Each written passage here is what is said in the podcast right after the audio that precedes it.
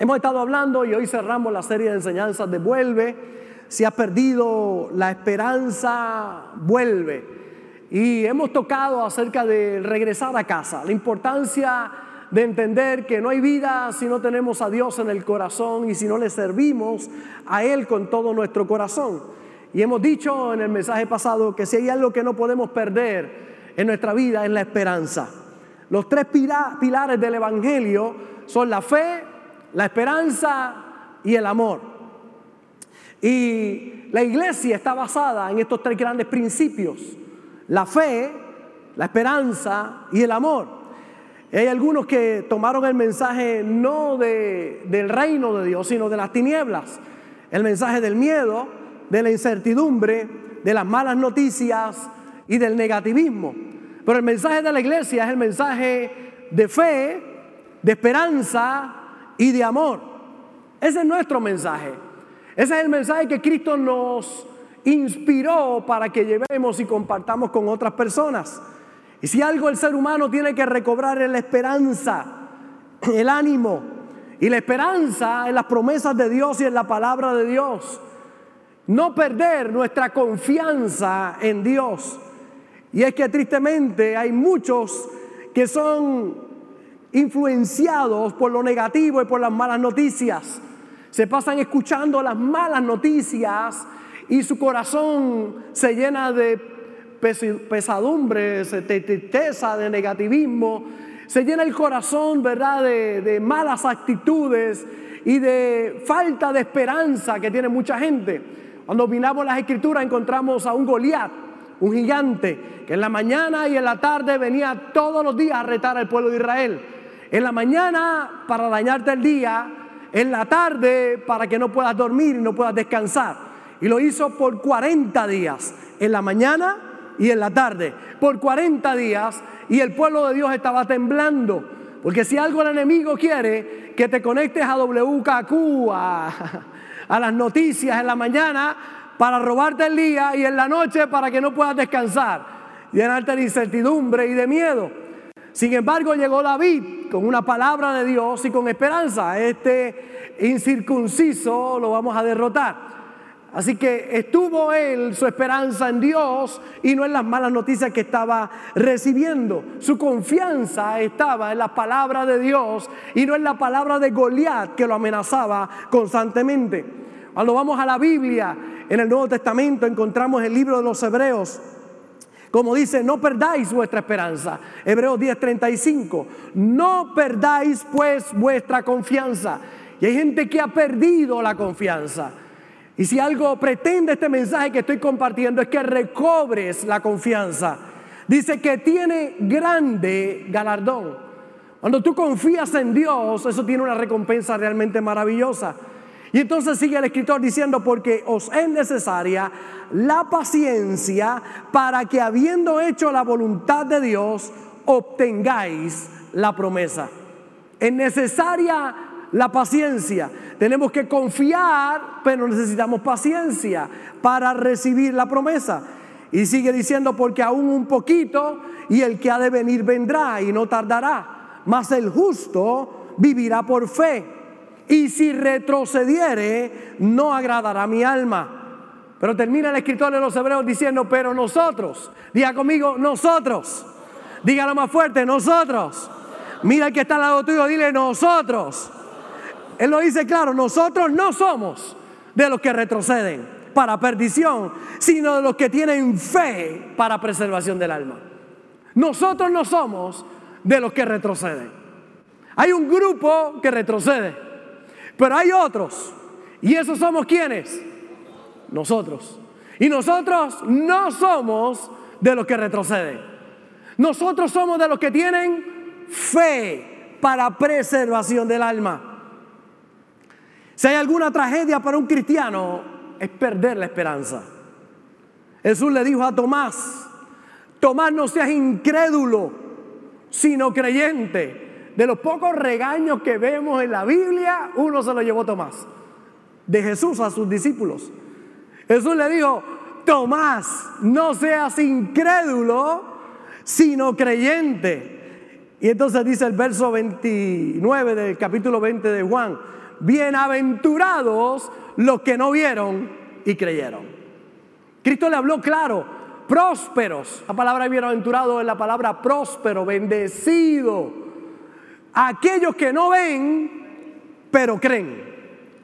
Aquellos que no lo están mirando con sus ojos naturales, lo que ven con sus ojos naturales es contrario a lo que Dios ha dicho, pero han decidido a creer. Por eso si perdiste la esperanza necesitas volver. Y no es raro encontrar muchos retos en nuestro caminar. ¿Qué no es real? No es real que no habrán problemas. La realidad es que hay problemas, hay dificultades. Es real que las cosas eh, no se van a quedar como están. Es real. Las cosas van a cambiar. Y lo que no es real es que no va a ser fácil. Jesús nunca dijo que era fácil. Él dijo, para el que cree, todo es posible. No dijo que era fácil, pero dijo que era posible. Ahora, ¿qué sí es real? Que con fe y paciencia vamos a pasar al otro lado. Que con el Señor lo podemos lograr que saldremos más fuertes si no permitimos que ningún conflicto nos aparte del Señor. Porque ninguna crisis, y aquellos que les gusta escribir, escriba esta frase, ninguna crisis está hecha para destruirnos. Ninguna.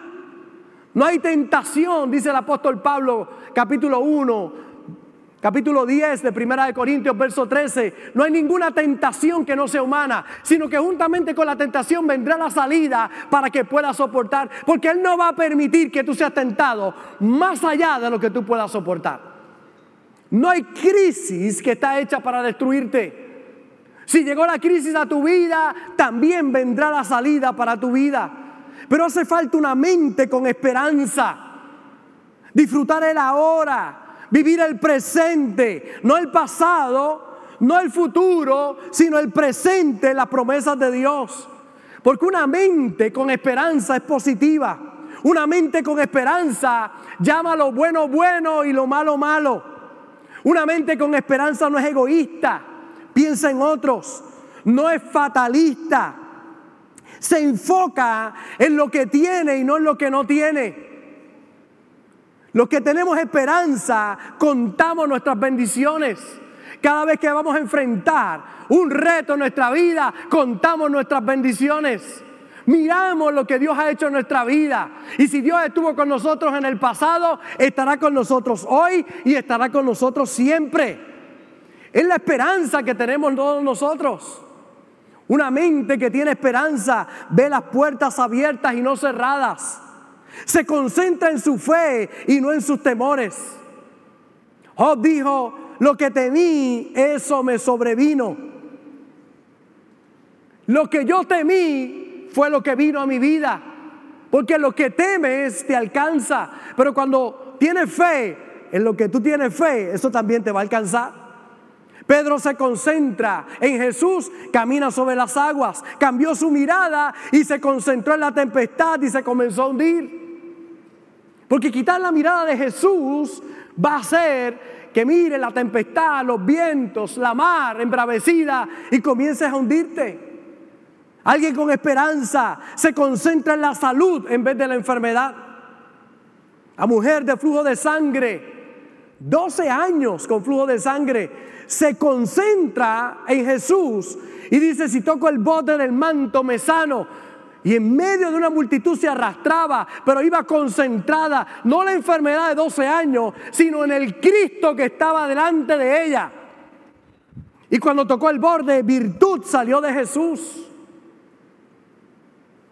Porque cuando te concentras en lo que sí tienes, en las promesas de Dios, vas a ver resultados en tu vida. La persona sin esperanza cree que está salado. Eso se da mucho en Puerto Rico, ¿verdad? Es que estoy salado, pastor. La persona sin esperanza piensa que tiene mala suerte, que no vale, que no sirve, que lo peor está por venir.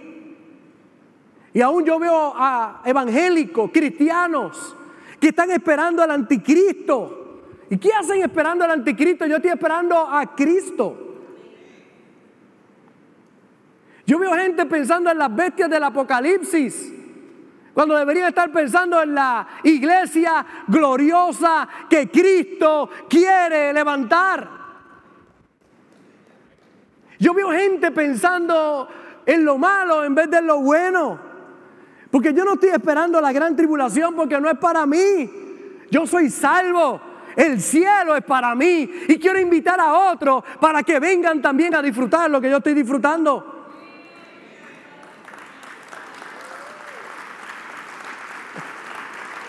¿Por qué tratar de que la gente venga a la iglesia por miedo?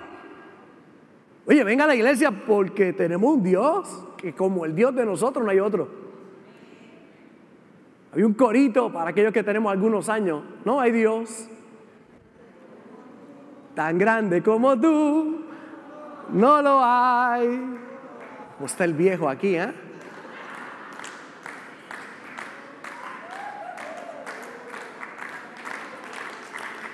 No hay Dios que pueda hacer las obras. No hay Dios que pueda hacer las obras como las que haces tú. No es con espada ni con ejército, mas con su Santo Espíritu. No es con espada ni con ejército, mas con su Santo Espíritu. Mi coro, mi coro. Y esos montes se moverán, y esos montes se moverán. Y ese problema, y ese problema, y ese problema, con su Santo Espíritu y la enfermedad, la enfermedad, la enfermedad, con su Santo Espíritu, la pelambrera, la pelambrera, la pelambrera, con su Santo Espíritu, una más, y la suegra, ¿qué pasa? Sigan cantando, vamos. Ay, ay, aquí hay otra que tiene la suegra. Aquí no, yo no canto eso, yo no canto eso. La realidad es que no hay Dios. No hay Dios como nuestro Dios. No lo hay. No lo hay. Yo estoy creyendo por la iglesia gloriosa. Creyendo por lo que dice Efesios 4:13, hasta que todos lleguemos a la unidad de la fe y del conocimiento del Hijo de Dios, a un varón perfecto, a la medida de la estatura de la plenitud de Cristo. Eso es lo que yo estoy esperando. Gente esperando problemas, tribulación, anticristo. Y yo estoy esperando a Cristo. Porque Él vive dentro de mí. Y yo estoy esperando esa manifestación gloriosa de los hijos de Dios. Que nos levantemos como iglesia, como nunca antes. Hay un dicho que dice que lo último que se pierde es la esperanza. Porque lo peor que le puede pasar a un cristiano es vivir sin esperanza. Oiga, lo peor para un cristiano no es pecar. Lo voy a repetir porque suena duro, pero es una realidad. Lo peor para un cristiano no es pecar. Pecar es malo, pero no es lo peor que te puede pasar. Y yo se lo puedo demostrar que lo peor no es pecar. ¿Cuántos pecaron esta semana? Levanta la mano los que pecaron esta semana. Si no levanta la mano, usted acaba de pecar. Por embustero. Lo voy a repetir otra vez. ¿Cuántos pecaron esta semana? ¿Y por qué usted está en la iglesia si usted pecó esta semana? Porque usted tiene algo. ¿Qué? Esperanza ¿De qué? De que el que comenzó la obra en nosotros la perfeccionará hasta el fin. ¿Verdad? Yo tengo esperanza. Por eso estoy aquí. Yo estoy aquí no porque sea perfecto. Yo estoy aquí porque Él es perfecto. Yo no estoy aquí porque yo sea la última Coca-Cola del desierto. No, yo estoy aquí porque Él es. No, la última Coca-Cola, porque la Coca-Cola no es nada buena. el último vaso de agua con electrolito es Él. Pero importante, si tú no tuvieras esperanza no hubieses venido hoy al servicio. Pero tu esperanza y la mía es esa, que Dios comenzó una obra en nosotros y que esa obra sigue hasta el fin, se va a perfeccionar. Lo peor que te puede pasar es apuntar bajo y alcanzarlo. Vivir sin sueños o con expectativas bajas. Lo peor que le puede pasar a un cristiano es vivir sin esperanza. No es pecar, porque si pecaste, no es bueno pecar, no está bien pecar, pero si pecaste, abogado tienes para con el Padre, a Jesucristo. Pero si pierdes la esperanza, ¿quién te ayuda?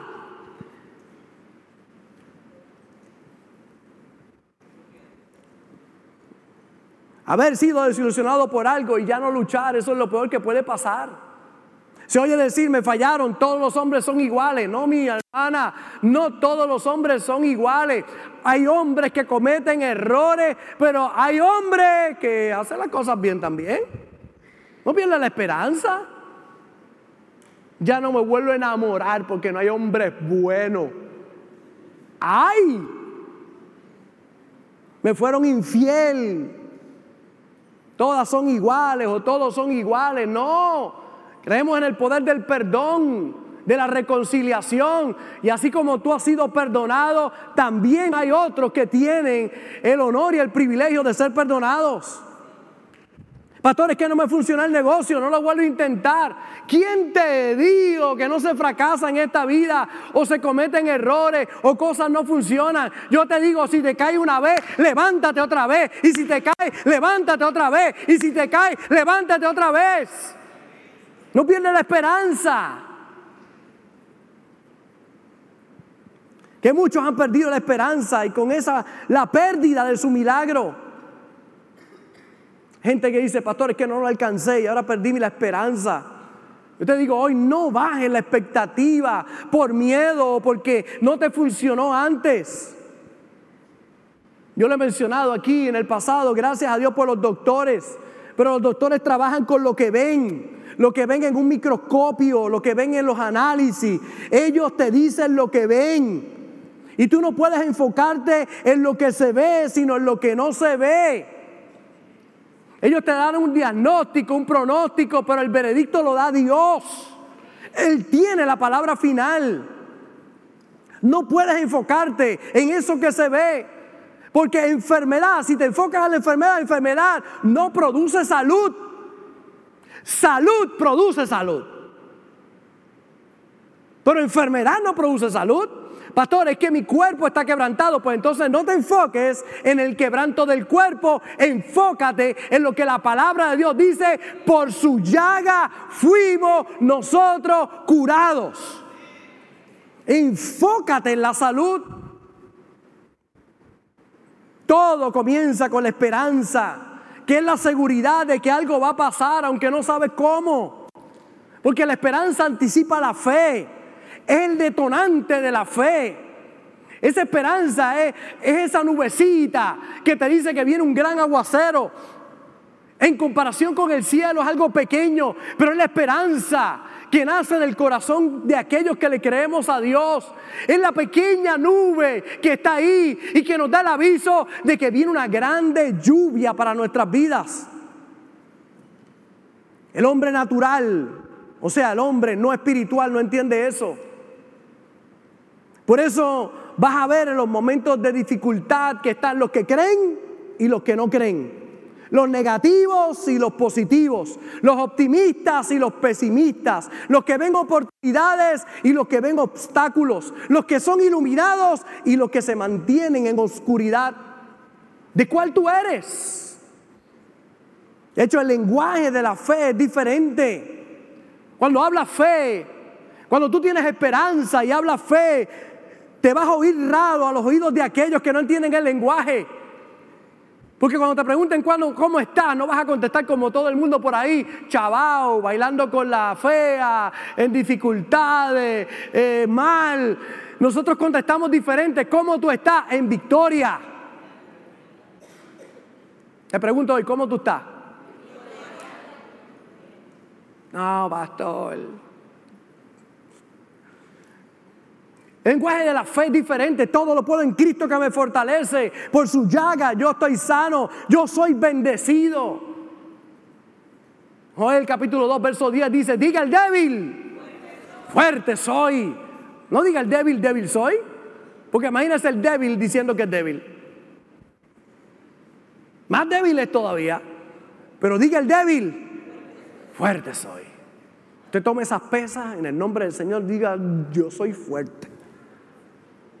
Esa, esa, yo sé, yo sé que hay dos o tres que están empezando a usar pesas y tienen esa de cinco libras que te le pesa en cantidad. Diga, fuerte soy. Yo soy fuerte. Y denle unas cuantas semanas que la de 5 se va a quedar corto y va a usar la de 10 y después la de 15 y después va a alcanzarme a mí. Tenga esperanza. Pero qué bonito cuando usted tiene un lenguaje diferente a los del mundo o de aquellos que no conocen a Dios o que no han despertado a la realidad del Espíritu. El hombre natural no percibe las cosas que son del Espíritu de Dios porque para él son locura y no las puede entender. Pero nosotros, los espirituales, o los que hemos despertado un poco porque todavía no lo sabemos todo, pero vamos en camino a, vamos mejorando y aprendiendo que nuestro lenguaje es diferente. Saca el no se puede de tu vida y pon una palabra nueva, todo lo puedo en Cristo que me fortalece. Deja de decir que no sabe y comienza a declarar, yo soy sabio, porque si le pido sabiduría, Él me la va a dar abundantemente y sin reproche. Hay varios, dos principios de esperanza para los espirituales. Número uno, creer lo que no veo o no siento. Creerlo. Tenemos que creer. No es posible para todo el mundo, es posible para el que cree. Y hay gente dejándose llevar por lo que siente. Puse en uno de, las páginas nuestras, Pastor Robert Gómez o Robert Gómez en Facebook, le puse, un videito que me llama mucho la atención. Este pastor está diciendo que su mamá, eh, él cuando era jovencito, eh, le dijo a su mamá un, un, día, ¿verdad? dice que no hablaba con su papá porque eso no, era, no se discutía en la casa, había que ir al culto a la iglesia. Y entonces él le dice a su mamá, mamá, eh, no tengo ganas de ir el domingo a la iglesia. Y ella dijo, ah, eso es normal, eso pasa. Ah, pues entonces significa que no puedo ir. No, no, vas a ir sin ganas. Vas a ir sin ganas. Pero mami, ¿cómo que sin ganas? Claro, porque mira, si cuenta cuando tú vas con ganas, más va a contar cuando lo hagas sin ganas. De hecho, ahí es que está la verdadera fuerza, cuando lo hago sin ganas. Porque hay gente que si no tiene ganas, ah, es que no tengo ganas. No tengo ganas de amar a mi esposa. No tengo ganas de cuidar a mis hijos. No tengo ganas de asumir mi responsabilidad. Y la gente con sus ganas terminan en el fracaso. Hazlo aunque no tengas ganas, si es lo correcto, porque hay una puerta que se va a abrir para ti. Y dos, tener paciencia. No perdáis, dice el de los hebreos, vuestra confianza que tiene grande galardón, porque os es necesaria la paciencia para que habiendo hecho la voluntad de Dios obtengáis la promesa. Capítulo 8, verso 24, porque en esperanza fuimos salvos, pero la esperanza que se ve no es esperanza, porque lo que alguno ve, hay que esperarlo, pero si esperamos lo que no vemos, con paciencia lo aguardamos. Así que la esperanza espera algo que no se ve activa la fe y la fe necesita activar la paciencia. Fe y paciencia. Hebreos 6:13, porque cuando Dios hizo la promesa a Abraham, no pudiendo jurar por otro, otro mayor, juró por sí mismo diciendo, de cierto te multiplicaré, de cierto te bendeciré con abundancia y te multiplicaré grandemente. Y dice que Abraham, habiendo esperado con paciencia alcanzó la promesa. La esperanza, ese rayito que tú estás mirando que te dice, oye, todo va a estar bien. No sé cómo, pero todo va a estar bien. Activa la fe, que es la certeza de lo que espera, la convicción de lo que no se ve, pero ahí tienes que activar la paciencia para esperar lo que Dios te ha prometido. fe y paciencia. Por eso es tan importante el declararlo como el esperarlo con expectativa. Y paciencia no es no hacer nada. Paciencia es querer un buen cuerpo y alimentarse bien, hacer ejercicio, dormir bien y entonces esperar resultados. Es tomar la palabra de Dios y actuar sobre ella. Si quieres que tus familiares vengan al Señor y sean transformados, Paciencia es darle testimonio, ser responsable, ser diligente, con buen ánimo, positivo, alegre, bien hablado. Entonces, con paciencia, esperar que se salven.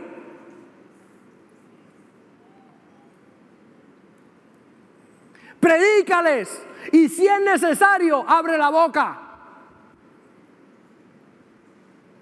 Pastor, ¿y cómo le predico? Con tu testimonio. Hay gente que habla mucho, habla alto, pero vive tan bajo que sus palabras no se pueden escuchar. Pero si tú das testimonio, pastor, ¿cómo me gano a mi marido, a mi esposa, a mis hijos, a mis familiares, a, a mi compañero de trabajo, a mis vecinos? Dale testimonio. No tienes que tomar un texto bíblico para predicarlo, sé tú el texto bíblico. Señale el amor, la misericordia, la paz, el buen ánimo. Y vas a ver que Dios va a tocar su vida. Ten fe, pero ten paciencia. Y la paciencia no es no hacer nada, es hacer lo que tengo que hacer y esperar los buenos resultados. Entonces, esperar con paciencia es mantenerme haciendo lo que tengo que hacer. Una palabra de fe que no va acompañada de una buena conducta se anula. Paciencia es confesar la palabra, pero dar testimonio. Es confesar la palabra, pero hacer mi parte. Fe y paciencia es confesar que prospero, pero honrar a Dios con lo mejor de mis manos de todo lo que Dios me da, tomar una porción y decirle, Señor, esta es tuya. Tú me diste la fuerza, me diste la sabiduría, todo es tuyo, para hay una porción que lo entrego para, para creerte a ti que algo poderoso va a ocurrir. Dice Malaquías 3:8, robará el hombre a Dios. Pues vosotros me habéis robado y dijiste, ¿en qué te hemos robado? En vuestros diezmos y ofrendas. Maldito soy con maldición porque vosotros, la nación toda, me habéis robado. Y no lo dije yo, lo dijo el Señor. Traed todos los diezmos al alfolí. Hay alimento en mi casa y probadme ahora en esto. Si yo, dice Jehová de los ejércitos, si no os abriré las ventanas de los cielos y derramaré sobre vosotros bendición hasta que sobreabunde. Paciencia es creer que Dios me va a prosperar, pero honrarle a Él con lo mejor de mis manos que de todo lo que recibo tomo una porción para Él y decir, Señor, te agradezco lo que tú has hecho conmigo. Reconozco que todo viene de ti y hay una porción que te pertenece. Hay una porción que le corresponde a César, al gobierno. Hay una porción que le corresponde a Dios y hay otra porción que te corresponde a ti. Si tomas el dinero del César, del gobierno, Hacienda se va a ir detrás de ti hasta que te agarre y te va a poner cargo y te va a meter preso. La diferencia es que si no honras a Dios, no vas a tener a nadie detrás de ti. Lo que va a pasar es que no vas a ver los resultados. Porque si tú no das, no pasa nada. Nada. Y hay gente que dice, pastor, ¿y si yo no diera en la iglesia? ¿Alguien me va a decir algo? Aquí nadie te va a decir nada. Eres libre, es tu relación con Dios. Si tú no das, no pasa nada. Ahora, si tú das, Él ha prometido que abrirá las ventanas de los cielos y derramará bendición hasta que sobre y abunde. Es la respuesta de Dios. Paciencia no es no hacer nada. La paciencia es hacer nuestra parte y estar seguro que Dios hará su parte. Paciencia es acción. Es creer que vendrá cosecha, pero siembro la semilla. El hombre que golpeaba la tierra y le decía a la tierra, tierra, dame cosecha, dame cosecha. Y la golpeaba una y otra vez. Y cuenta la anécdota que la tierra tomó forma de, forma de cara y se le apareció y le dijo, no hay problema, te doy toda la cosecha que tú quieras, pero siembra la semilla, mi hijo. Es la gente que golpea la tierra, dame cosecha, pero no siembra la semilla. Si tú quieres cosecha, siembra la semilla. Cuando siembres la semilla, Él prosperará la obra de tus manos. No reclames a la tierra si no le has sembrado la semilla. Cuando siembra la semilla, por eso cuando usted es un sembrador y usted siembra la semilla, usted sabe que cosecha viene de camino, viene una cosecha. Yo estoy seguro que viene una cosecha de camino. Que las puertas se van a abrir. Cosecha. Esta semana me llamaron de Enlace Televisión para firmar para que nuestros libros, el de, la, de la pastora conmigo, el de matrimonios y el personal que tengo de la Escuela del Carácter, para que lo puedan distribuir por el mundo entero. ¿Y tú se imaginas qué cosa tremenda? Ay, eso es porque usted es pastor. Tú sabes los pastores que yo conozco que no están recibiendo esas bendiciones. No, no, no, yo sé. Porque siembro la semilla. Y se abre una puerta y me llegó el contrato y toda. ¡Wow! Y ahora yo voy a estar en casa y de momento y aleluya. Y por el mundo entero se va a repartir esos libros. Qué bonito el saber que cuando tú siembras la semilla viene cosecha. Yo le creo a Dios con todo mi corazón y tengo fe, pero tengo paciencia, hago mi parte. Confieso que tengo buena salud, pero me cuido. Fe y paciencia no es descuidarme y esperar que Dios obre. Leí un post esta semana que decía, a los impíos perdónalos porque no saben lo que hacen. A los cristianos, perdónalos porque no hacen lo que saben.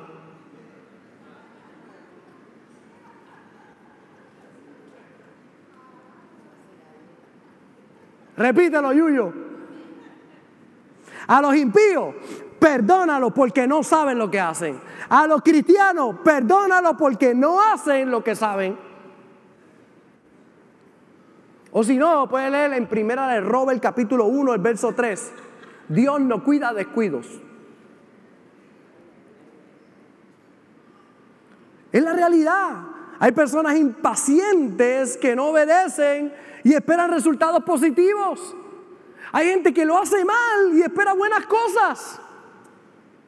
Si lo hacen mal, va a cosechar mal.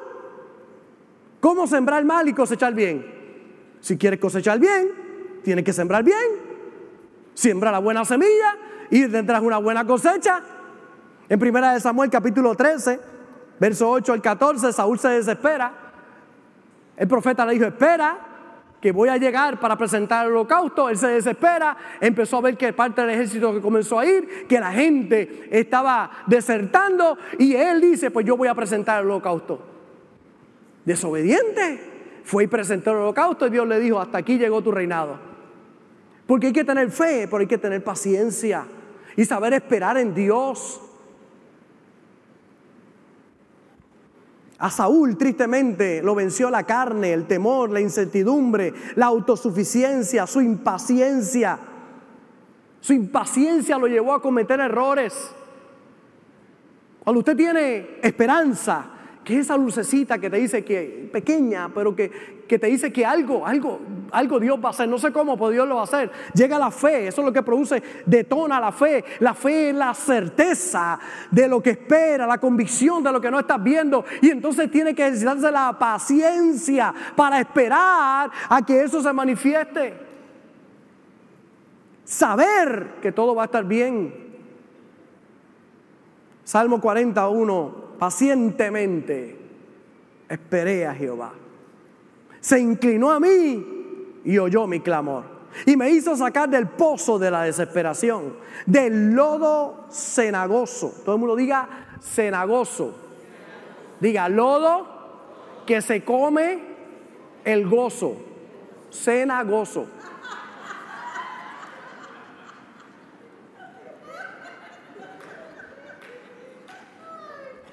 ¿Verdad? ¿Cuántos alguna vez han estado en el lodo que se come el gozo? Cena gozo. Se lo come completo. Dice, puso mis pies sobre peña, enderezó mis pasos, puso luego en mi boca cántico nuevo, alabanza a nuestro Dios. Verán esto muchos y temerán y confiarán en Jehová. Cuando te sales de la paciencia, caes en el lodo que te come el gozo. Caes en el pozo de la desesperación. Pero tu fe en Dios te va a llevar a que tus pies estén en peña y tus pasos se enderecen. La esperanza y la fe te llevan a otro nivel. Y necesitas conectarla con la paciencia. Porque nadie tiene la capacidad de finalizar si no tiene la capacidad de esperar. Y nadie tiene la capacidad de esperar sin tener el rasgo del carácter que se llama paciencia. Por eso el salmista dice, se inclinó a mí. Ahora, ¿se inclinó Dios cuando empezó a orar o se inclinó cuando descubrió que tenía la paciencia para que se inclinara? Se inclinó cuando vio que tenía la paciencia. Cuando esperas en Jehová, Él se inclina. Dios no pretende tardar, sino que desarrolles carácter en el proceso. Él no va a fallar si caminas en fe. Por eso paciencia es lo que necesita para enfrentar los problemas y vencerlos. Paciencia es lo que necesitas si estás en un problema. Paciencia fue lo que te sacó del problema que está saliendo. Esperanza, fe y paciencia. Salmo 42, 5. ¿Por qué te abates, oh alma mía, y por qué te tumbas dentro de mí? Espera en Dios, porque aún he de alabarle, salvación mía y Dios mío. salmista le habla a su mente, le dice, ¿por qué te abates, alma mía? ¿Por qué te turbas dentro de mí? Espera en Dios. Espera en Dios. ¿Podrás hablarle hoy a tu alma? A esa alma que está ahí, tus pensamientos revolucionados, te llevan al desespero, te llevan a la depresión, esos pensamientos que te abaten. salmista lo describió muy bien, ¿por qué te abates, oh alma mía? ¿Y por qué te turbas dentro de mí? Y le habla a su alma, espera en Dios, espera en Dios. Y esa es mi palabra para ti en el día de hoy de parte de Dios para tu vida. Espera en Dios. Esperanza, la fe y la paciencia. Y cierro con este verso. Diga, ah. Es lo que está en mi corazón para ti en el día de hoy. Segunda de Reyes, capítulo 4, verso 16. Hay una mujer que había perdido toda esperanza de poder tener un baby. Y el profeta le mandó a decir, vas a tener un bebé. Y es interesante si usted busca versos antes cuando ella dice, no hagas burla de mí.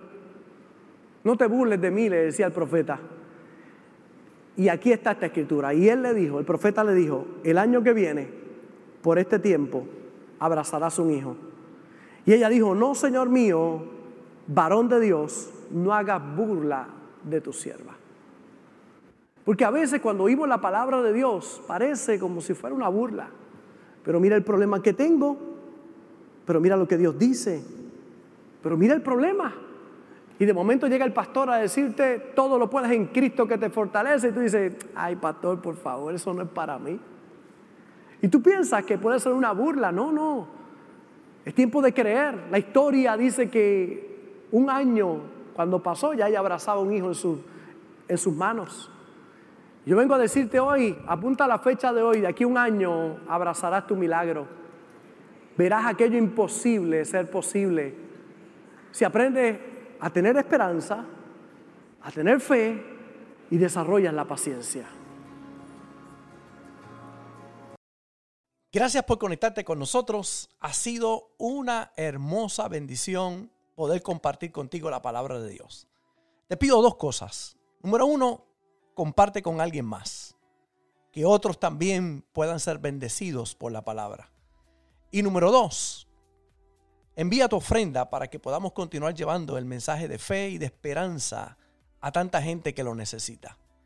Lo puedes hacer a través de ATH Móvil en donaciones, Fuente de Agua Viva Vega Baja, o a través del PayPal, Fuente Vega Baja. Si no das, no pasa nada. Pero si das, Él ha prometido abrir las ventanas de los cielos y derramar bendición hasta que sobre y abunde. Muchas bendiciones.